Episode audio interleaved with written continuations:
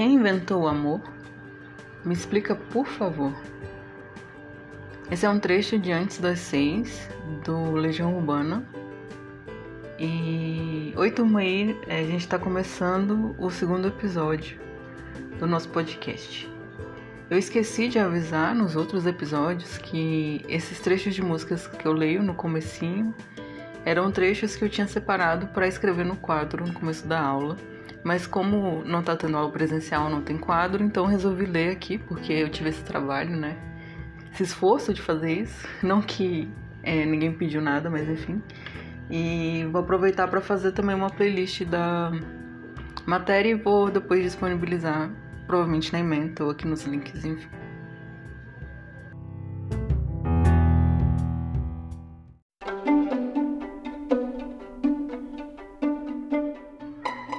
Podcast barra aula barra experimento barra episódio de hoje, nós vamos discutir a introdução e o primeiro capítulo do livro Antropologia do Amor, do Oriente ao Ocidente, da Josefina Pimenta Lobato. Apesar de eu falar nós vamos discutir, eu tenho plena ciência que eu tô aqui sozinha na minha casa e provavelmente vocês estão ouvindo esse podcast também sozinhos. Acho que ninguém tá ouvindo, sei lá, com a família. É, nesse sentido, eu destaco isso que é, eu falo nós, eu falei a gente no outro podcast, é mais como uma forma, um vício de linguagem, porque realmente eu tô falando sozinha e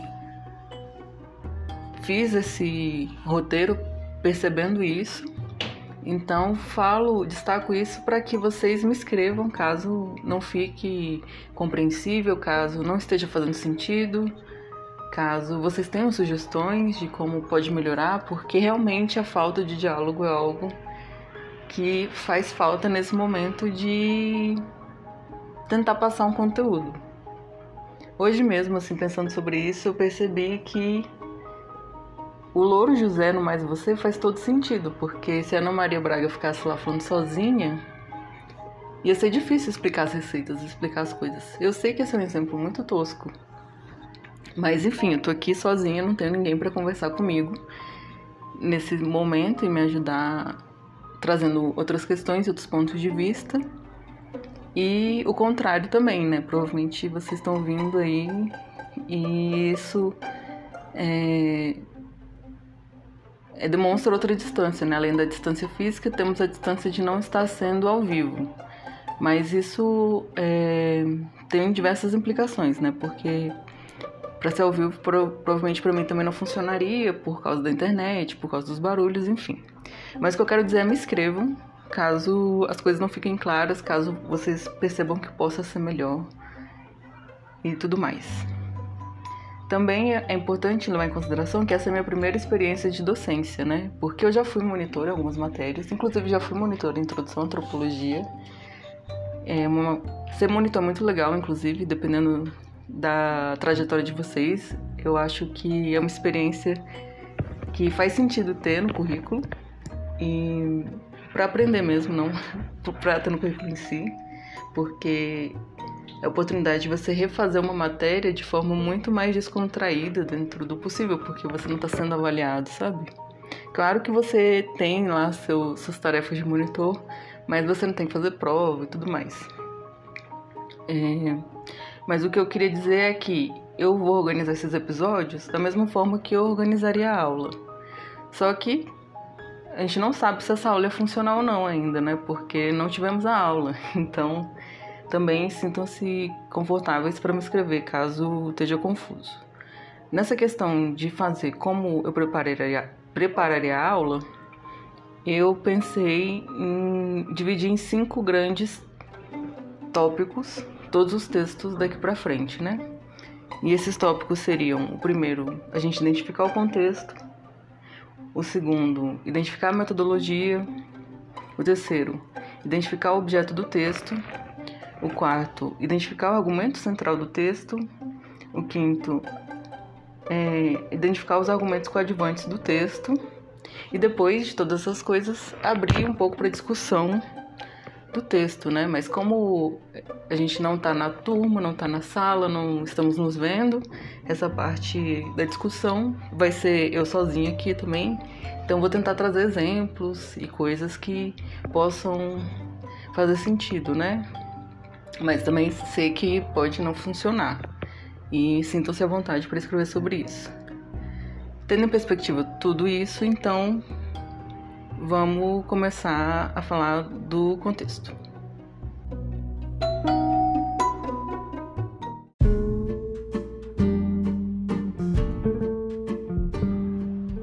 No corpo do livro, não é explicitado quando foi que a Josefina escreveu esse texto, né?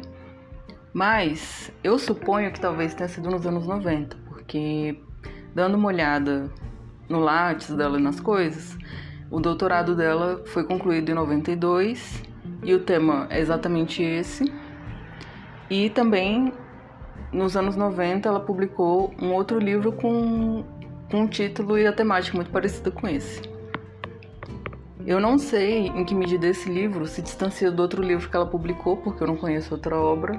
Também não sei em que medida pode ser uma nova edição daquele conteúdo da tese. O do outro livro. Eu acho que faltou dessa informação aqui no corpo do livro, mas eu acho que podemos contextualizar que esse livro foi escrito no Brasil nos anos 90, provavelmente. E eu gostaria de colocar ele já para os anos 90, porque tem algumas questões e algumas palavras que hoje em dia não são tão correntes na antropologia. Então, por exemplo, é, logo no começo do texto ela traz uma nota em que ela explica uma questão sobre o termo primitivo, é na nota 2, na página 13, né? Só que hoje em dia é, a gente não utiliza primitivo é, e também ela fala muito de selvagem, ela fala também de bárbaros, né? E todas essas palavras são ligadas a antropólogos mais antigos, né? Do começo da antropologia e tudo mais. É, hoje em dia existe uma maior é, um maior cuidado, na verdade, né, com a utilização dessas palavras, né, porque a nota que ela faz dizendo que o termo ainda é utilizado, mas sem, sem ser de forma como se fosse pejorativa, não se sustenta completamente, né, porque é muito complicado, né, você desvincular várias questões da palavra primitivo. É... E nesse contexto também acho interessante abordar que esse texto foi escrito aqui na Universidade de Brasília, né? Não esse texto, né, mas a formação da antropóloga, na verdade. Então também é, isso é interessante destacar, porque é, é interessante até perceber, né? Se fosse de outro lugar, né, do Brasil, poderia ser diferente? Não sei.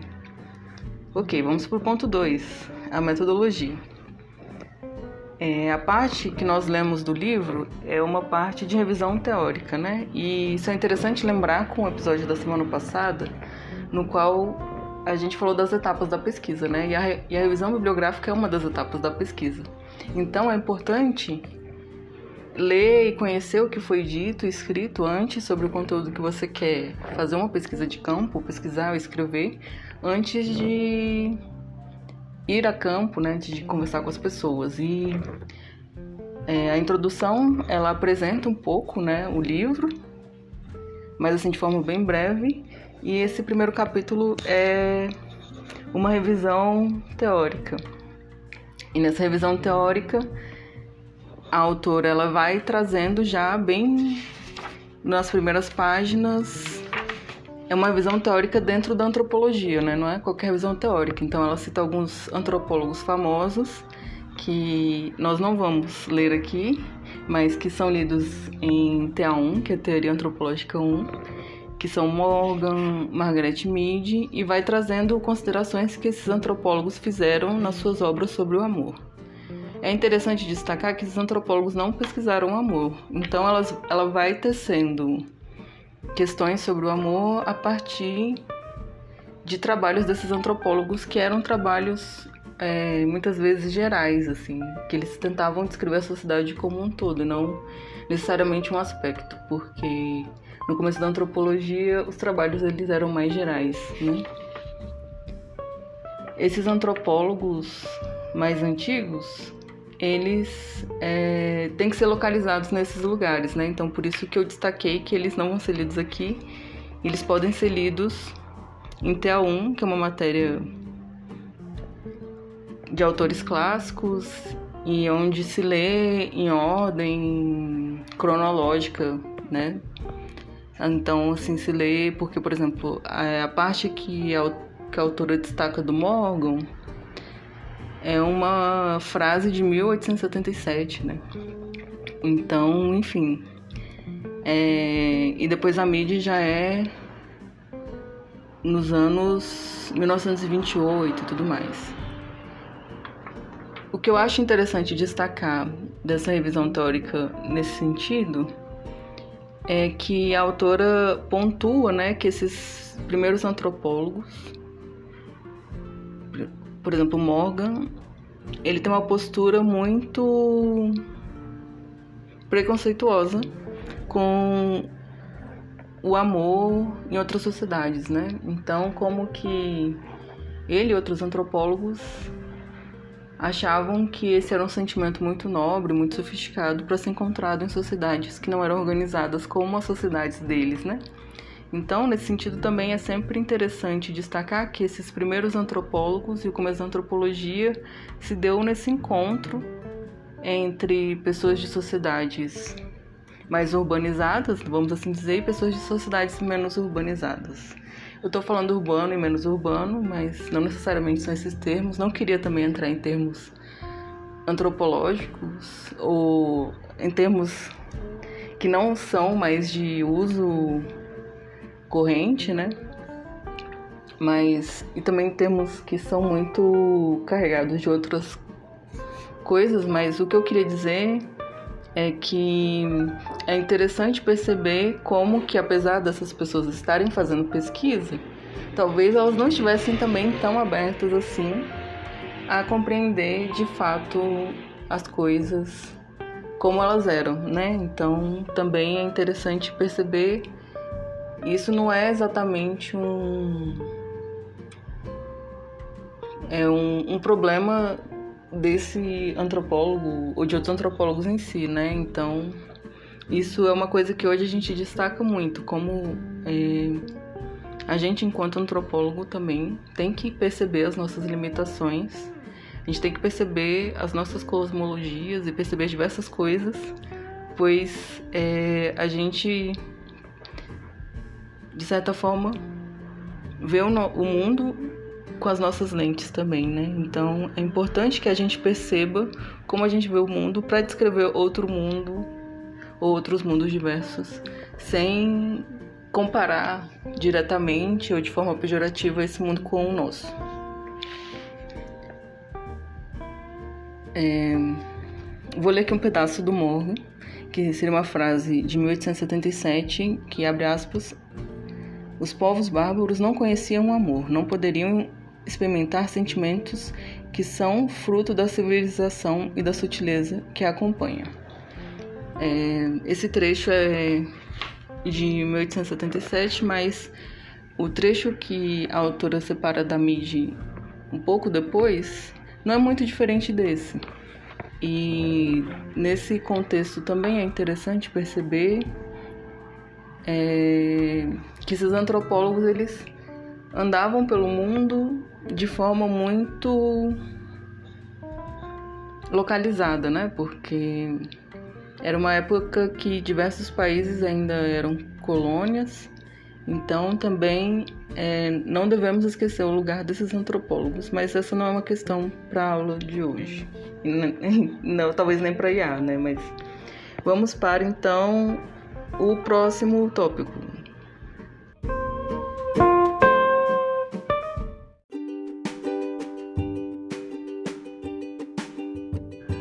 Ah, eu me enrolei. ela cita diversos autores, né? E antes de terminar essa parte dessa revisão, ela cita um antropólogo americano, que eu não sei dizer o nome dele, mas vou falar Jean Koviak, não sei se fala assim. E ela explicita como esse antropólogo, ao realizar pesquisa com chineses na Mongólia, pelo que eu entendi, no começo da sua pesquisa reproduzia esses preconceitos e não percebia as atividades, os afetos dos chineses como amor. E mas depois, durante a pesquisa, ele foi percebendo que sim, existia afetos e comportamentos que poderiam ser considerados amor, e aí ele mesmo percebe esse equívoco dele e como ele não estava aberto a perceber o amor se ele não tivesse exatamente da forma com que ele achava que estaria, né? Ele até fala Aqui vou citar o Jankoviak. Abre aspas. Ironicamente, sempre que articulavam sentimentos negativos, eu assumia que eles estavam sendo honestos, mas sempre que eles expressavam emoções positivas, eu sentia que não estavam sendo sinceros. Fecha aspas.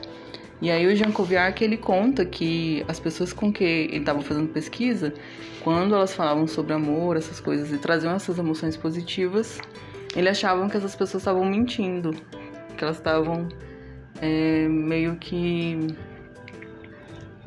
tendo uma ideia mais ocidental e tudo mais. Mas aí, durante o tempo dele da pesquisa, ele percebeu que até a autora fala, né, que uma, teve uma falha na escuta, né? Então ele não estava entendendo o que as pessoas estavam dizendo, o que as pessoas estavam fazendo. E a partir daí, o trabalho do Jankoviak vai e é uma contribuição para desmistificar essa ideia de que o amor não existiria na, nessas outras sociedades, né? Então, é interessante perceber como que através, desse trabalho é possível também ter uma fonte, né, e ter um, um trabalho para citar é, falando não, que outras, outras sociedades é, se apaixonam, sentem ciúmes, sofrem por amor não correspondido e que não necessariamente esses afetos vão acontecer da mesma forma que aconteceriam no Ocidente, né? Entre aspas. Mas que essa diversidade de possibilidade de vivência de afetos próximos ou parecidos, né? Ela não deve ser eliminada pela ideia de que você não consegue encontrar o amor exatamente da forma que você acha que deveria ser, né? Porque o que a autora fala, né, é como esses antropólogos, esses primeiros antropólogos, né, o Morgan, a Mead e outros, estavam projetando nessas sociedades ideais românticos, né, ideais do que deveria ser o amor ou não, e não compreendendo as coisas da forma com que elas aconteciam, né, ou poderiam acontecer. Nesse sentido, acho que a gente já entrou um pouco no objeto do texto, né? Que o objeto do texto é o amor e aí a autora ela traz essa questão assim de forma nas entrelinhas, mas também de forma mais explícita que o que é uma questão assim se o amor ele é um evento particular ou universal. E aí ela desconstrói isso para argumentar, que seria o argumento central, né? que o amor ele não é nem particular nem universal, mas que ele se manifesta de algumas formas. E aí ela cria dois conceitos que seria o amor domesticado e o amor disciplinado. É, acho que não é interessante entrar nessas diferenças, nesses termos assim, né, de amor disciplinado, amor domesticado. Mas o que eu acho interessante para a turma e para qualquer pessoa que lê esse, esse livro é que existem diversas formas de amar, né? E diversas formas de se relacionar. E essas formas com que ela descreve, né? E também essas questões, porque o objeto do texto é entender se o amor é um evento particular ou universal. E depois ela entende que o amor seria um evento, seria ou disciplinado ou domesticado, é, faz muito sentido com o contexto com que ela escreveu o texto, sabe? Porque de alguma forma o texto dela dialoga muito com uma antropologia que estava muito vigente na época, que é a antropologia estruturalista, que dialoga muito com oposições e dualidades e coisas nesse sentido. Então, acho que podemos ir um pouco além disso aqui nesse exercício de compreender não exatamente o texto, mas compreender essas questões para a antropologia e para a gente aqui, né, enquanto uma turma de A, que é que essas categorias elas são conceitos, né? Elas é, são tentativas de descrever eventos, né? E não necessariamente o mundo se limita a essas categorias, né? Então, vamos para o quinto tópico, que são os argumentos coadjuvantes. Os argumentos coadjuvantes é interessante porque vem essa questão da revisão teórica, né? Então, os argumentos coadjuvantes, eles são de que contradizer que os outros povos não teriam subjetividade, né? Então, acho que uma coisa muito boa desse livro e desse texto é reivindicar a subjetividade, né, para todas as pessoas, né? E aí é interessante destacar como no vocábulo de cultura, existe lá um trecho que ele fala, né? Que o autor fala assim que não é possível saber o que as pessoas pensam, né? Porque a gente sabe o que as pessoas falam, né? Mas não exatamente o que as pessoas pensam.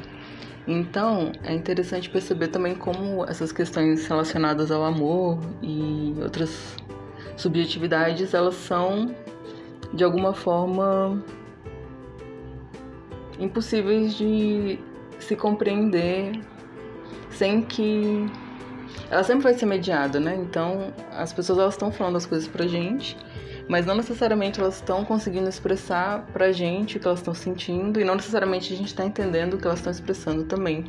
Porque, voltando a essa questão dos primeiros antropólogos e tudo mais, eles muitas vezes estavam conversando com pessoas de outros países, em outras línguas, então não necessariamente estavam entendendo tudo, sabe? Mas aí eu quero ir agora pro próximo tópico, que é o tópico de discussão e exemplos, porque aí eu quero tentar retomar algumas questões.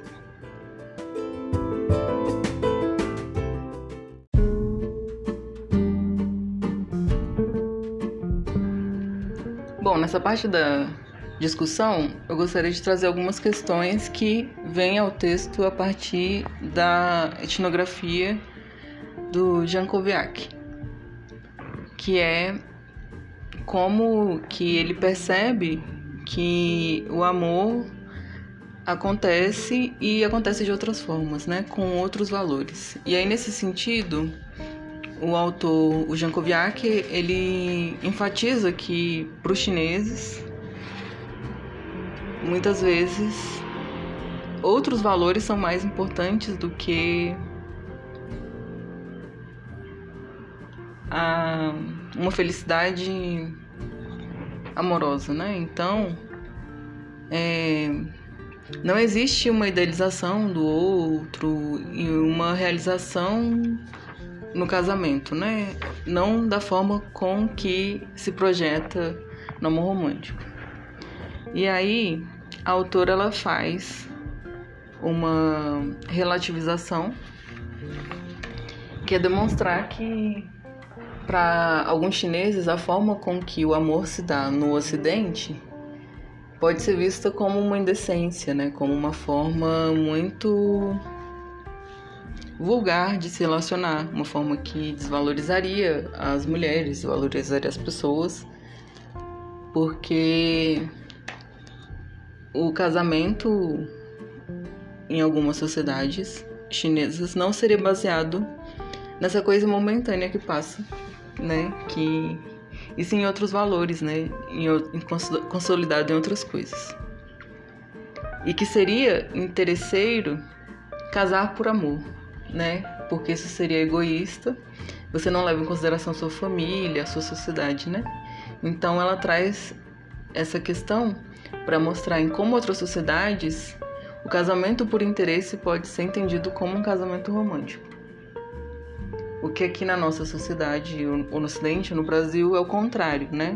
Então, o ideal é se casar por amor, se casar estando apaixonado, se alguém casa por interesse, ou se parece que a pessoa se casa por interesse, isso é muito mal visto. Inclusive, essa é uma questão é, que é interessante perceber, por exemplo, é, em relacionamentos de pessoas famosas, né? Porque em que medida boa parte do hate, do ódio, por exemplo, que a Luísa Sonza, que é uma cantora pop, recebe, não vem do fato de que muitos homens é, supõem né, que, a, que, o relacionamento que ela tinha com o Whindersson era de interesse, né? De acharem que ele não é bonito, coisas nesse sentido, né? Então, não só ela, outras mulheres, é muito visível ver como que existe essa moralidade, né, em relacionamentos.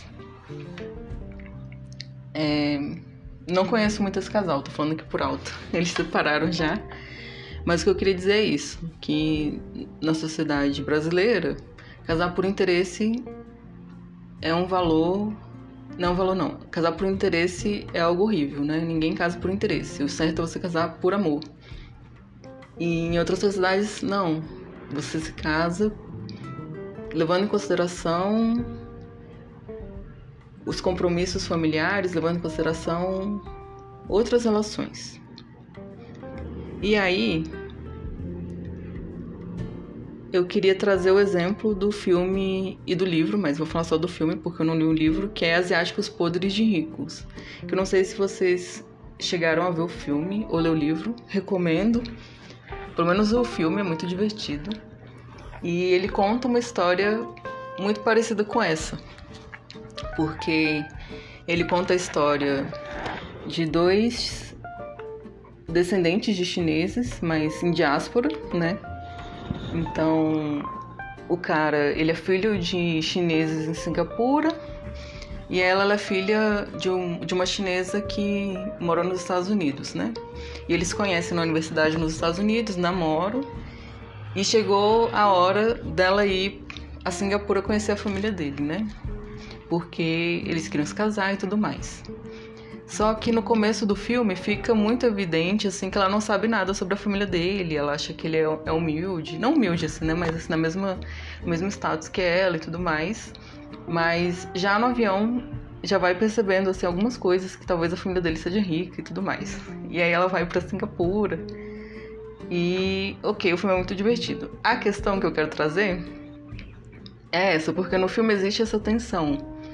A família dele não quer que ele case com ela, porque ela não é de nenhuma família de Singapura, não é de nenhuma família de chineses conhecida, não vai trazer nenhuma questão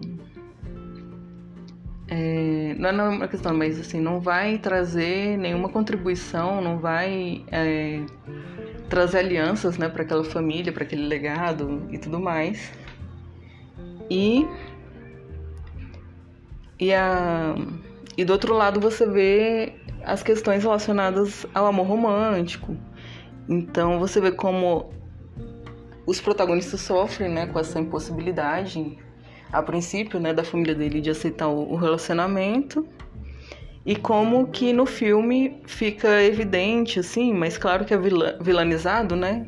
Porque esse é o impeditivo do, do casamento, do relacionamento deles, né? E é como se a família dele, né, fosse desalmada, cruel, fosse muito interesseira, né? E não necessariamente as coisas podem ser lidas dessa forma. Claro que no filme elas são lidas dessa forma, né? Porque fica aquela coisa assim como se fosse só uma coisa de riqueza e pobreza. Não é só isso, né? É muito mais complexo que isso. E eu fui assistir esse filme exatamente por conta disso. Porque, não por conta disso, mas por causa das críticas ao livro. Porque eu vi uma moça que faz review de livros no YouTube falando que ela achou o livro legal, mas ela tinha muito nojo de como as relações entre as pessoas, os chineses em Singapura, eram muito interesseiras, coisas nesse sentido, que as pessoas não casavam por amor, né? Mas esse é um valor nosso, né? Um valor ocidental. Porque não necessariamente as pessoas em outros lugares e até na nossa sociedade têm o amor como um valor tão sublime ou a coisa que vai fazer a sua vida ter sentido, né? Então também eu acho que infelizmente no filme e e acho também que a gente tem pouco contato, né, com outras obras que não sejam americanas e tudo mais, para entender também como funcionam outras formas de se relacionar. Claro que essas outras formas não são perfeitas, elas também têm diversos problemas, né? Assim como a nossa também tem diversos problemas. Mas o que eu queria dizer é só assim que o filme é muito legal, muito interessante, mas um pouco maniqueísta. Mas apesar disso, o filme já demonstra uma abertura. Então, ali mostra que existe uma negociação, né, assim, dentro do possível, que existe também essas questões dos de modernização, né? Mas enfim. Queria deixar essa dica do filme, que é muito boa. Inclusive, uma coisa que vem no livro que eu não entendi bem, porque fala, né, que pesquisou chineses na Mongólia e aí ela chama o pessoal de Taiwan de chineses também e o pessoal de Hong Kong de chineses também. Então eu não sei se o, o moço lá estudou chineses na Mongólia ou se ele estudou os mongóis. O que eu queria dizer é só que é, também isso é problemático, né? Porque não necessariamente esses povos dessas sociedades se reconhecem enquanto chinesas também. Então, é, gostaria de que tivesse uma notinha de rodapé explicando isso, né? Ou que tivesse um pouco mais de cuidado para expor essas questões.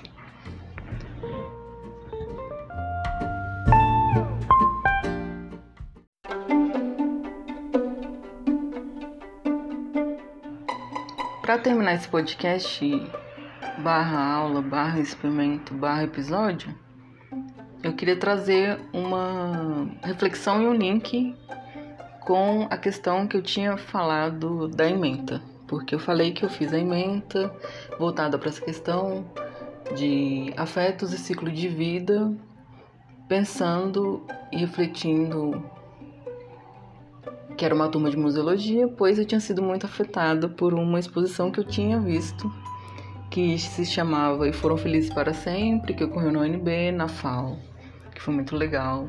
Essa exposição ela foi realizada pelos alunos da museologia e ela teve uma chamada pública para que as pessoas levassem objetos de relacionamentos que acabaram, né? E aí é, depois a exposição aconteceu e tudo mais. E eu só fui uma vez na exposição e eu fui com a pessoa que eu namorava na época e foi uma péssima ideia. Era melhor ter ido sozinha, porque como era uma exposição muito intensa, então é, eu fiquei pouco tempo na exposição por causa disso, porque ficou um clima muito triste entre a gente. Mas eu deveria ter ido sozinha para ter experienciado melhor a exposição mas era muito tocante ver como que existia naquela exposição diversos objetos que significavam tanta coisa, tinha muitas cartas, tinha muitos cartões, tinha muitos postais. E era muito tocante ler aqueles, aqueles objetos, né, e ver aquelas coisas a partir de já sabendo que o relacionamento tinha acabado, então, por exemplo, tinha esculturas de origami e aí tinha uma escultura que estava pronta e a outra que acabou, que não estava pronta porque o relacionamento acabou. Então, também é interessante ver, né, como que é, o projeto do amor no Ocidente né, nem sempre se completa, né? E o que eu quis trazer agora, né, nesse episódio era isso. Porque, ok, né, pode existir diversas formas de amar. É, e quando eu falo diversas formas de amar, também é a questão relacionada com como a gente expressa o amor, o que a gente espera do amor, né, e tudo mais.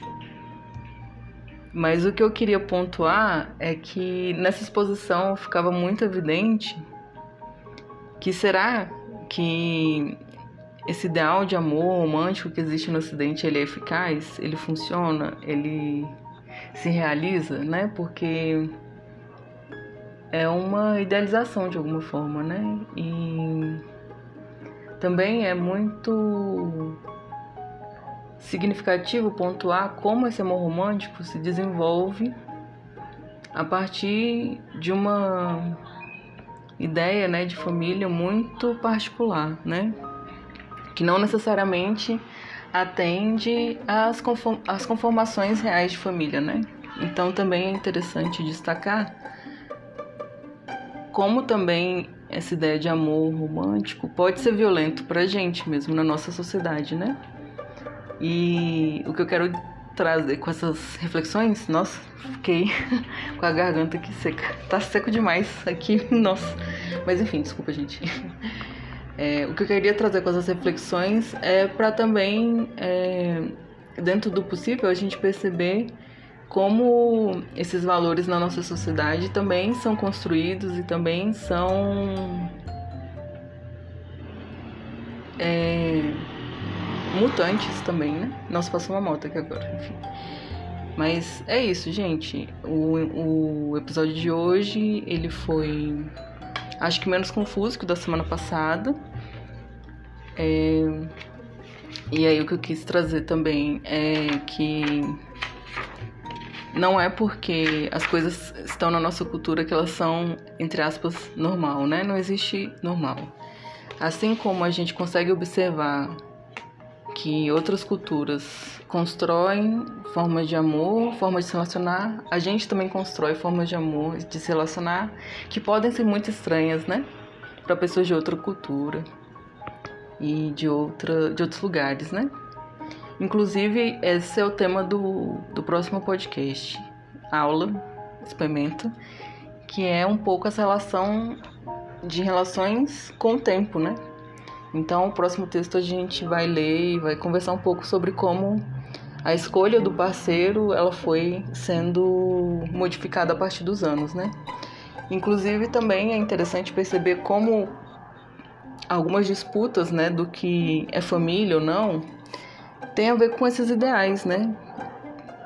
Não só de família, né, mas de amor, né? Então, à medida com que a gente consegue identificar amor de forma mais ampla, a gente reconhece outras subjetividades, né? Enfim.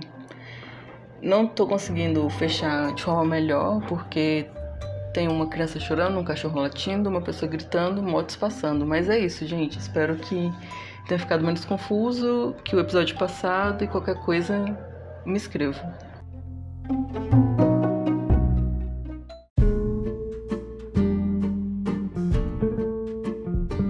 Ah, só mais uma coisa, espero que você ainda não tenha desligado.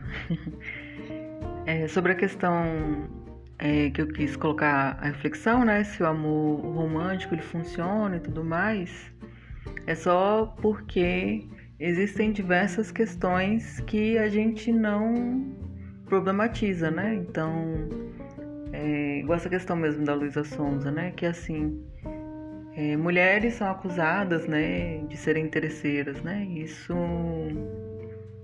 é muito violento, né, com essas mulheres. É, muitas mulheres são mortas, né, por seus parceiros, né, crimes que são ditos por amor e assim, né, como que essa ideia de amor também tem diversos problemas, né? Claro que não tem só problemas, né? Então, eu quis trazer o contraponto só para também que a gente possa perceber os problemas também, né, da nossa cultura e não só da cultura dos outros, né? E sim, é, é, é relevante, é importante, né? Por exemplo, é um valor da nossa cultura e eu acho isso bom, né? Que a gente escolha, né, o nosso parceiro e tudo mais, porque querendo ou não, é uma pessoa que você vai dividir uma parte significativa da sua vida e tal. E inclusive, de acordo com algumas questões é, internacionais, né? É, se casar com alguém que você não queira é entendido como escravidão. Então, é, por isso, não só por isso, né?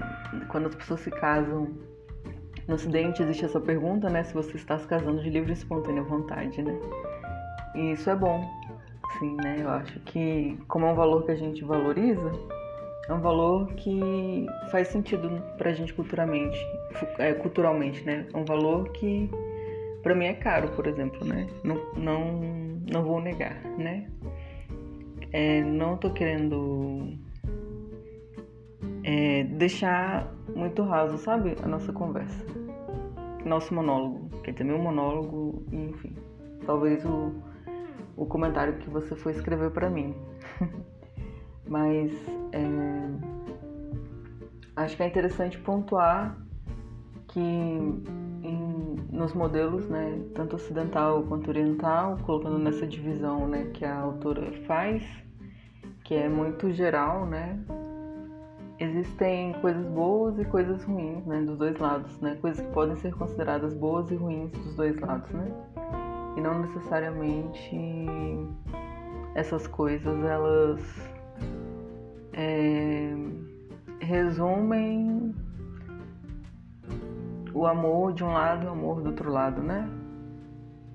E também é importante destacar, como eu falei, né, que tem diversos problemas e tal, é, como que, por exemplo, no Ocidente, né, então falando de maneira bem geral, né, existe essa ideia de que o amor é espontâneo, de que o amor acontece e tudo mais, e a gente sabe que tem diversos grupos que reivindicam o amor, que o amor, se ele fosse tão espontâneo assim, ele aconteceria para todo mundo, né? Existe essa essa ideia vendida, né, entre aspas, de que todo mundo vai encontrar sua alma gêmea, né? Entre aspas, estou sendo bem generalista e tal, mas é, a gente, a gente, né, assim, no geral, a gente sabe que o amor ele acontece para pessoas com padrão de beleza, né, com diversas questões, né. Esse amor desenfreado, assim, né, existem outras formas de amor. Mas o que eu quero dizer é só que é, tem problemas, né, com amor e com relacionamento dos dois lados, né, tanto no Oriente quanto no Ocidente, né. E acho que é importante perceber que existem ambiguidades e complexidades, né? Tanto lá quanto aqui, né? Acho que é isso. Não sei se consegui trazer bem essas questões. Talvez alguns de vocês nem escutem, já estou desligado. Mas é isso. Tchau, gente.